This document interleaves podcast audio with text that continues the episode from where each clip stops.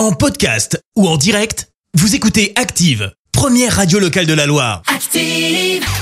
Place à l'info du jour qui fait du bien et direction Londres ce matin. Avec un supermarché un peu atypique, il a ouvert ses portes vendredi dernier euh, pour seulement quelques jours. Sur le principe, bah, c'est comme dans tous les supermarchés, on prend un panier, on choisit ce qu'on veut et puis on passe à la caisse. Seulement voilà, une fois qu'on a payé, on repart les mains vides.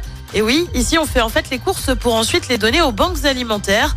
Une initiative qui pourrait venir en aide à un peu plus d'un million de personnes au Royaume-Uni, alors que l'inflation atteint les 11%. Pour se faire une idée, chez nous on est à 6%. Waouh. Avec un prix du beurre qui a augmenté de 30% sur un an, comptez 34% en plus pour une bouteille de lait demi-écrémé. Ah ouais, le Brexit n'a pas fait que du bien. hein. Je pense qu'il y a peut-être des conséquences là-dedans. hein. Mais Incroyable. Merci, vous avez écouté Active Radio, la première radio locale de la Loire. Steve.